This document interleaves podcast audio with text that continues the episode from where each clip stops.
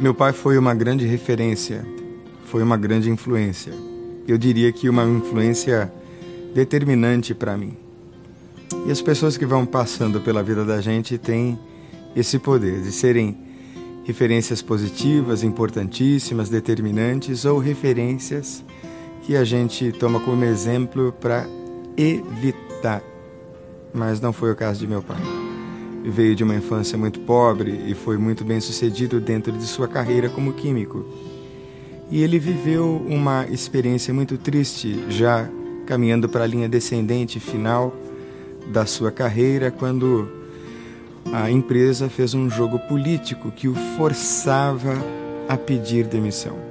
Ele tinha um contrato muito bom, que o favorecia muito, e ele foi levado a fazer funções muito abaixo do cargo que ele ocupava, de propósito, para que ele se sentisse humilhado e pressionado e cedesse, não recebendo os benefícios contratuais que ele tinha por direito caso fosse demitido. Mas ele perseverou, encontrou-se com o diretor depois de muitos meses nessa situação e chegaram a um acordo em que ele seria demitido e receberia todos os seus benefícios. Pois muito bem, nessa mesma época, um amigo de meu pai, vendo a situação, disse: Olha, Oscar, tem uma empresa nova no mercado e eles precisam de alguém como você. O meu pai era muito conhecido e eu me lembro de um galão de ouro que ele tinha ele trabalhava em empresas de tinta e era um galãozinho de ouro por 30 anos de dedicação e de trabalho incansável, sem nunca ter sequer chegado atrasado no trabalho. E ele tinha então muita bagagem e conhecimento no mercado, e ele, muito triste, muito desmotivado, decidiu fazer o currículo mesmo à mão e enviou até a agência de empregos que na outra semana o chamou para uma entrevista com o dono da empresa. O dono da empresa o aguardou até que ele fosse demitido, recebesse uma belíssima indenização.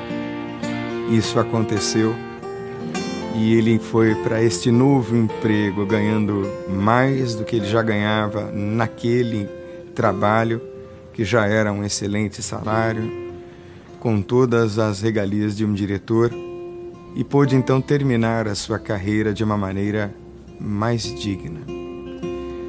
E a Bíblia ensina que tudo aquilo que nós plantamos, nós colhemos. E eu gostaria de perguntar a você: quais sementes você tem semeado? Quem semeia discórdia colherá tribulação, frieza, colherá relacionamentos adoecidos. Quem semeia a violência acaba colhendo o resultado dessa violência. Quem semeia preguiça, quem semeia atalhos, quem semeia jeitinho brasileiro, acaba colhendo o produto disso ao longo da vida. Quem semeia amor, colhe graça. Quem semeia perdão, colhe reconciliação. Quem semeia vida, colhe paz.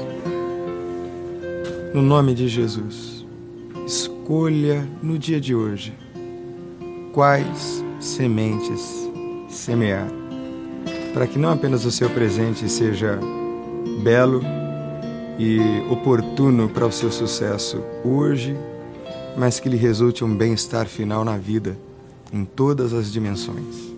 Em nome de Jesus.